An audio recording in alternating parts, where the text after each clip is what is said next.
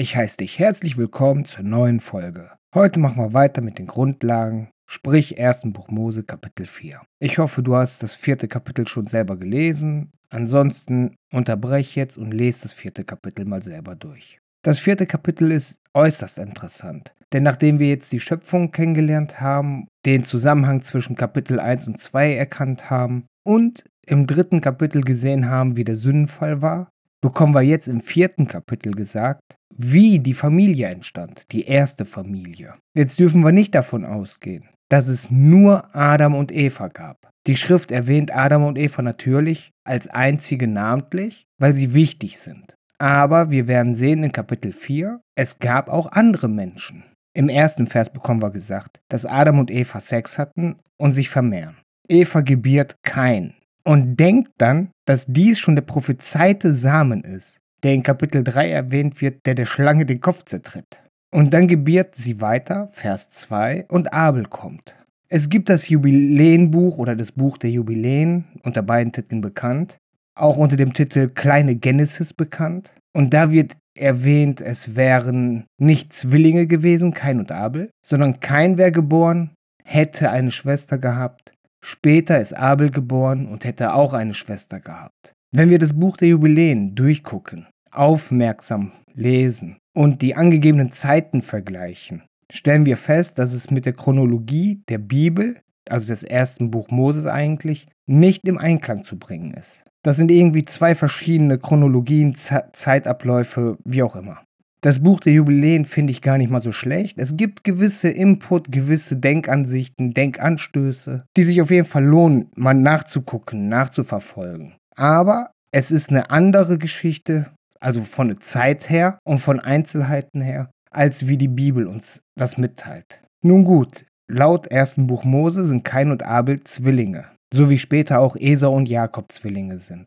Und es wird uns gesagt, dass der Abel Schäfer wird und Kain ein Bauer. Jetzt wissen wir aus dem vorherigen Verlauf, Adam sollte das Feld bestellen und das Feld sollte ihn Mühe machen. Das heißt also, Adam war schon Bauer. Jetzt ist Kain der Erstgeborene. Ich will nicht sagen der Erstgeborene, das ist nicht wirklich richtig. Denn bei so Zwillingsgeburten, wie später auch bei Esau und Jakob, ist das Problem, dass es nicht den Erstgeborenen gibt. Es gibt den Älteren und den Jüngeren, den Größeren, den Kleineren, aber nicht den Erstgeborenen, weil es Zwillinge sind. Aber der Ältere, kein in diesem Fall ergreift denselben Beruf, dieselbe Berufung wie Adam hat. Warum aber Abel Schäfer wird, das wird nicht gesagt.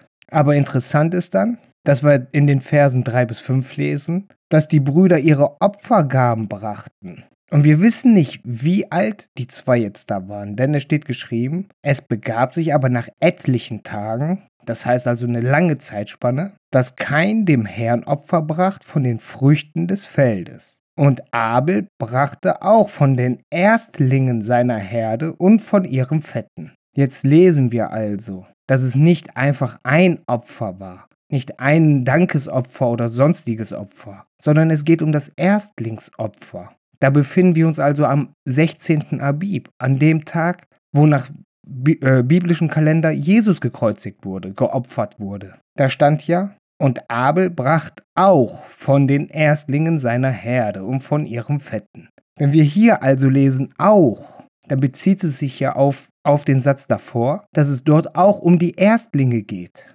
obwohl dort nur von Opfer die Rede ist. Ich weiß, dass viele Theologen diesen Tag, diese Opfergabe, niemals zulassen wollen, dass es die Erstlingsgabe ist. Aber es sagt uns die Schrift, dass es so ist. Und nun ist die Sache, wenn wir dies als Grundlage betrachten, dass es um die Erstlingsgabe geht, also um den Tag, wo der Mensch von den Erstlingen geben soll, an Gott opfern soll, für den Herrn opfern sollen. Das ist ja nicht einfach so, just for fun, um irgendwen zu ärgern oder so. Das hat ja den Grund oder die Intention, dass der Mensch lernt, dankbar zu sein und nicht sich als erstes sieht, sondern Gott als erstes sieht. Denn Gott bzw. der Herr ist es ja, der unsere Wege lenkt, der alles zum Guten führt bei uns. Wenn jetzt aber bei Kain die Aussage fehlt, dass es die Erstlingsgabe war, dann können wir davon ausgehen, müssen wir zwangsläufig davon ausgehen, dass Kain nicht die ersten Früchte geopfert hat. dass er da praktisch schon ungehorsam war. Das spiegelt ja wieder ein ganzes Stück von dem Charakter von Kain. Und weil Gott diese Opfergabe dann nicht akzeptiert, wir wissen nicht, wie das erkan erkannt wurde, dass Keins Opfer nicht akzeptiert wurde, aber Abels Opfer. Im Religionsunterricht habe ich irgendwann mal gelernt, dass es irgendwie mit dem Rauch der Aufstieg zu tun hat. Bei dem einen stieg er auf, bei dem anderen stieg er zur Seite weg. Das ist Spekulation, das ist Wunschdenken oder keine Ahnung. Vielleicht überlieferte Märchen, Fabeln, ich weiß es nicht. Aber erklärt wird das hier nicht. Die Sache ist aber, nachdem das Opfer von Kain nicht angenommen wurde von Gott, wird er sauer. Und dann lesen wir in den Versen 6 und 7. Da sprach der Herr zu Kain, warum ergrimmst du und warum verstellt sich dein Gebärde? Ist es nicht so? Wenn du fromm bist, so bist du angenehm. Bist du aber nicht fromm, so ruht die Sünde vor der Tür. Aber lass du ihr nicht ihren Willen, sondern herrsche über sie. Da redet Kain mit seinem Bruder Abel. Hier sagt der Herr zu Kain, was ist los mit dir? Komm doch mal klar, beruhig dich. Der Herr hat gesehen, dass Kain sauer war, dass seine Laune auf einmal im, im Eimer war, sag ich mal. Und der Herr sagt ihm, was er machen kann, nämlich diese Wut, die auf einmal in ihm kocht, runterfahren und sich beruhigen, denn er soll sich nicht übermannen lassen von der Wut. Er soll über die Wut herrschen. Das ist ja das, was wir heute Selbstbeherrschung nennen. Wir dürfen nicht vergessen, das war jetzt das erste Mal, was wir da erleben, dass es sowas wie Streit, wie Wut gab. Adam und Eva konnten keinen nicht erklären, was mit ihm los ist, wenn sie das überhaupt mitbekommen hätten, denn sie kannten das Gefühl ja selber nicht. Aber der Herr weiß, dass er es nicht weiß und klärt ihn auf und sagt, so, das ist der Weg, nämlich die Selbstbeherrschung. Das ist das, was du jetzt anstreben solltest. Und dann lesen wir, dass es kein mit Abel redet, aber ihn dann doch noch erschlägt. Naja, heute würde man sagen, Kain hat ein riesengroßes Temperament. Wahrscheinlich wird er von irgendeinem Gericht freigesprochen werden, weil er temperamentvoll ist und dann müsste man Rücksicht nehmen. Aber das macht Gott nicht. Der Herr sagt nicht, ah, du bist jetzt freigesprochen, weil dein Temperament. Nein, er sagt ihm ja vorher, du musst Selbstbeherrschung üben. Und im Vers 8 lesen wir dann, da redet Kain mit seinem Bruder Abel. Vers 9, und es begab sich, da sie auf dem Felde waren, erhub sich Kain wider seinen Bruder Abel und schlug ihn tot. Da sprach der Herr zu Kain, wo ist dein Bruder Abel? Er aber sprach, ich weiß nicht, soll ich meines Bruders Hüter sein? Er aber sprach, was hast du getan? Die Stimme deines Bruders Blut schreit zu mir von der Erde, und nu verflucht seist du auf der Erde, die ihr Maul hat aufgetan, und deines Bruders Blut von deinen Händen empfangen. Wenn du den Acker bauen wirst, soll er dir fort sein Vermögen nicht geben. Unstet und flüchtig sollst du sein auf Erden. Da sehen wir jetzt, was Gott eigentlich gemacht hat. Er hat direkt versucht, das Böse, das Schlechte, das Niederträchtige auszumerzen. Denn solange kein diese Gesinnung hat, ist der Boden verflucht und wird ihm nichts geben. Das heißt, er ist nicht in der Lage, erfolgreich irgendwas anzubauen und er ist unstet. Das heißt, er muss umherirren. Das heißt, er wird sich nirgendwo wirklich sesshaft fühlen können. Also, das ist das erste Mal, wo wir sehen können,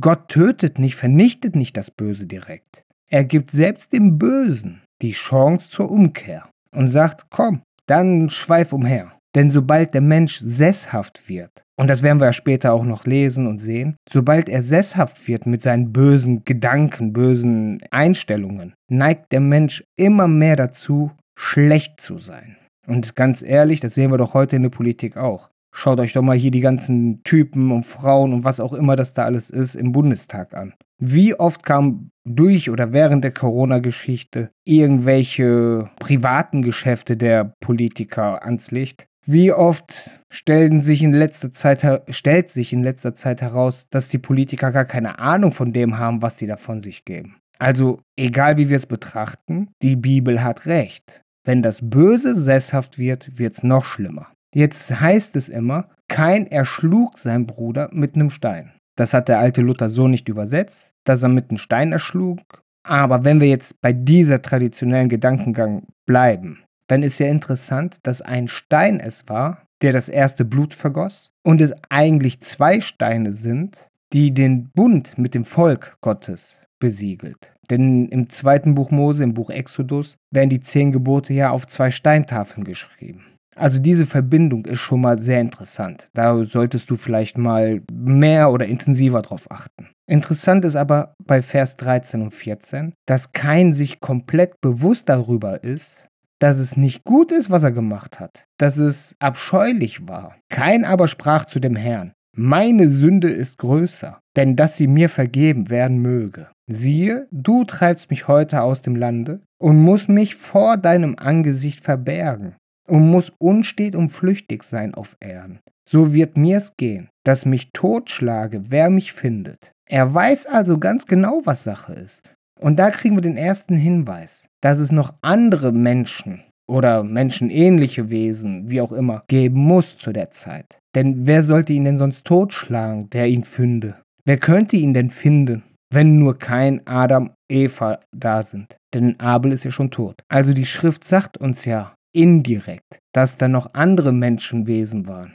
Und wenn wir das jetzt mit der Wissenschaft vergleichen, dann wissen wir ja auch, dass es Menschenarten gab, so sagt ja die Wissenschaft, Neandertaler und keine Ahnung was, die parallel zum Menschen gelebt haben. Jetzt ist aber die Sache, dass diese Menschenarten nicht in dem Sinn Menschen sind, wie wir es sind, wie wir geschaffen wurden. Die fallen dann unter der Rubrik Tiere, Vieh und ähnliches. Denn bei der Schöpfung lesen wir ja, dass es die Vögel, die Meerestiere gab, das Vieh und noch mehr Tiere erwähnt werden. Dabei ist das Vieh ja schon Tier. Aber darunter fallen dann auch, wenn wir es so betrachten, diese anderen Menschenarten. Denn die Evolution ist ja genau das Konstrukt entgegen der Bibel. Die Bibel spricht ja von einer Kreation, dass alles so geschaffen wurde, wie es ist und nicht, dass es sich Step by Step entwickelt hat. Von daher finde ich diese Aussage schon sehr interessant. Da musst du selber dir mal Gedanken drüber machen und gucken, wie du dazu stehst, wenn du mal deine Schulweisheit außen vor lässt und dich nur auf den Text beschränkst und auf das, was halt Fakten sind. Diese menschenähnlichen Formen wie Neandertaler und Co., die können wir ja nicht wegreden. Die Funde sind ja da. Aber wenn die Bibel halt die ganze Schöpfung uns erklärt, dann muss es ja auch irgendwo diese Kategorie geben. Und die finde ich halt nur für mein Verständnis in der Kategorie Tiere. Aber Gott geht her und sagt zum Kain, nein, deine Befürchtungen sind falsch. Wer dich erschlägt, dem werde ich siebenfach heimzahlen. Er macht ihm noch ein Zeichen. Keiner weiß, wie das Zeichen aussieht, weil es nicht erwähnt wird. Ich habe da schon gehört, dass die roten Haare ein Zeichen dafür sein sollen. Das widerspricht sich aber, denn Esau wird ja später auch mit roten Haaren geboren. Das heißt also, warum sollte Esau dasselbe Zeichen wie Kain bekommen? Andere sagen, das war irgendeine Art Muttermal oder ähnliches, eine Stirn oder sowas. Wir wissen es nicht. Wir wissen nur, Gott hat kein irgendwie gekennzeichnet, dass die anderen direkt wussten, okay, der ist gekennzeichnet, den packen wir jetzt nicht an. Man könnte jetzt auch spekulieren und sagen, okay, der hat jetzt irgendwie so eine Art Ausschlag gehabt oder so, dass sich die anderen nicht getraut haben, ihn anzupacken, weil die dachten, er wäre vielleicht ansteckend oder so. Das wäre aber auch nicht logisch, denn wir lesen ja gleich, dass er, also dass kein Richtung Osten geht, ins Land Not und dort seine Frau kennenlernt. Jetzt finden wir auch traditionell diese Geschichte aus dem Judentum, dass Kain seine Schwester mitgenommen hätte. Als Grundlage dient dort nämlich die kleine Genesis, sprich das Buch der Jubiläen, wo es dann heißt, er und sein Bruder hätten jeweils eine Schwester gehabt. Aber das sagt ja die Bibel nicht. Die Bibel sagt ja erst viel später, dass Adam und Eva auch noch Töchter gehabt haben. Da ist aber noch ein ganzes Stück hin. So, und Vers 16 erzählt uns, also ging Kain von dem Angesicht des Herrn und wohnet im Lande Not, jenseits Eden gegen den Morgen. Und kein erkannte sein Weib, die ward schwanger und gebar den Henoch. Hanoch. Luther übersetzt, übersetzt hier Hanoch. Die Elberfelder und die modernen Übersetzungen sprechen hier auch von Henoch. Aber das finde ich gut beim Luther, bei der alten Übersetzung von Luther, weil wir so unterscheiden können zwischen dem Hanoch und dem Henoch. Henoch ist ja später ein Mann Gottes. Und der Hanoch ist ja genau das Gegenteil. Und er bauet eine Stadt, die nennet er nach seins Sohn Namen, Hanoch. Hanoch aber zeuget Irat, Irat zeuget Mahuial, Mahuial zeuget Methusael, Methusael zeugte Lamech. Lamech nahm zwei Weiber. Eine hieß Ada, die andere Zilla. Und Ada gebar Jabal. Von dem sind herkommen, die in Hütten wohneten und Vieh zogen. Und sein Bruder hieß Jubal. Von dem sind herkommen die Geiger und Pfeifer. Die Zilla aber gebar auch, nämlich den Tubalkain, den Meister in allerlei Erz- und Eisenwerk. Und die Schwester von Tubalkain war Naema. Und Lamech sprach zu seinen Weibern, Ada und Zilla, ihr Weiber, Lamech höret meine Rede und merkt, was ich sage. Ich habe einen Mann erschlagen, mir zur Wunden und einen Jüngling mir zu Beulen. Kein soll siebenmal gerochen werden, aber Lamech siebenundsiebzigmal. Da bekommen wir jetzt einen Überblick darüber, wie die Nachkommen Keins sind, nämlich aggressiv und gewalttätig. Die aktuelle Wissenschaft sagt, dass sich zum Beispiel die Steinzeitmenschen, der Neandertaler, wie auch immer, sich mit den modernen Menschen gepaart haben. Wenn das also möglich ist und die Frau von Kain einer von diesen, ich sag jetzt mal Steinzeitmenschen ist, dann wissen wir auch oder können wir zumindest nachempfinden, dass die Leute ein gesteigertes Potenzial für Aggressivität haben. Soweit ich weiß, ist der moderne Mensch, also unser, unser Typ Mensch, der einzige, die einzige Form, die halbwegs ausgeglichen funktionieren.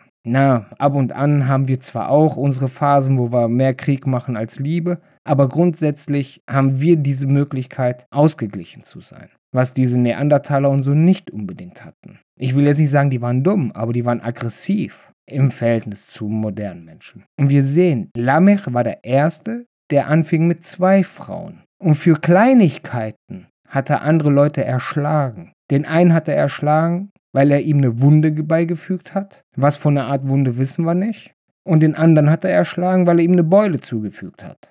Das sind also relativ kleine Vergehen im Verhältnis zum Erschlagenwerden. Es steht ihm kein Verhältnis. Und dann diese Arroganz zu sagen, kein wird siebenmal gerecht, aber ich werde 77 mal gerecht.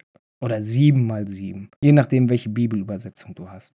Da sehen wir also, dass es Hochmut ist. Und da sehen wir, wie die Erziehung funktioniert. Wenn die eine Generation sich bewusst ist, entgegen Gottes Plan, entgegen Gottes Gebote zu leben, gibt diese Generation es den nächsten Generationen weiter und es wird immer schlimmer. Das müssen wir uns im Hinterkopf merken. Denn dadurch erklärt sich dann auch ein oder andere Stelle in den zehn Geboten später besser. Nun gut, als nächstes bekommen wir aber gesagt, und das ist das Schöne, das Kapitel endet nicht mit dieser Gewalt, sondern das Kapitel endet mit was Positivem. Adam erkannte abermals sein Weib, und sie gebar einen Sohn, den hieß sie Seth.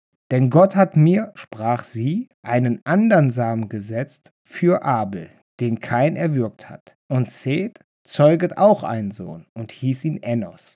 Zu derselbigen Zeit fing man an zu predigen von des Herrn Namen. Wir sehen also, das ist der Zeitpunkt, wo man anfängt vom Herrn zu predigen.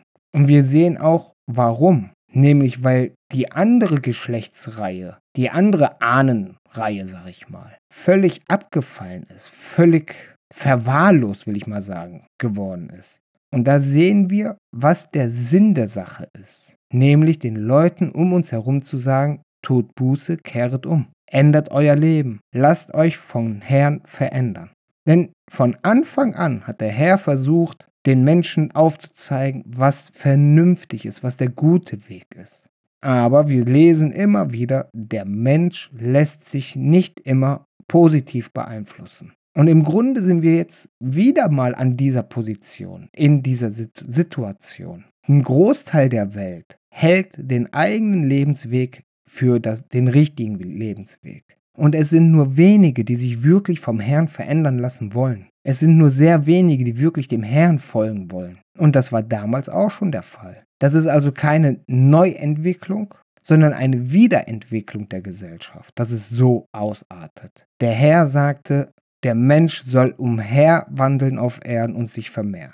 Und was machen die Menschen, die nicht dem Herrn gehorchen wollen? Die bauen Städte, machen sich sesshaft. Ich weiß, dass viele Theologen der Überzeugung sind oder sich die Überzeugung angenommen haben, wie auch immer, dass es der Übergang ist von Jäger und Sammler zum Bauerwesen. Dass die Bibel da metaphorisch diesen Wandel in der Gesellschaft aufzeigt. Das halte ich aber für Unfug. Denn wir bekamen ja davor schon aufgezeigt, dass es Bauern gab. Adam war Bauer, kein war Bauer. Weil kein aber so sündhaft war oder sündhaft ist in dem Moment, ist er kein erfolgreicher Bauer mehr, weil Gott oder der Herr es ihm untersagt. Daraufhin werden die Nachkommen mehr oder weniger genötigt, sage ich mal, sich anderweitig den Lebensunterhalt zu finanzieren. Da lesen wir dann zum Beispiel die Sache mit dem Musiker, das mit den Nomaden und Meister des äh, Erzes, also alles, was mit Metall zu tun hat.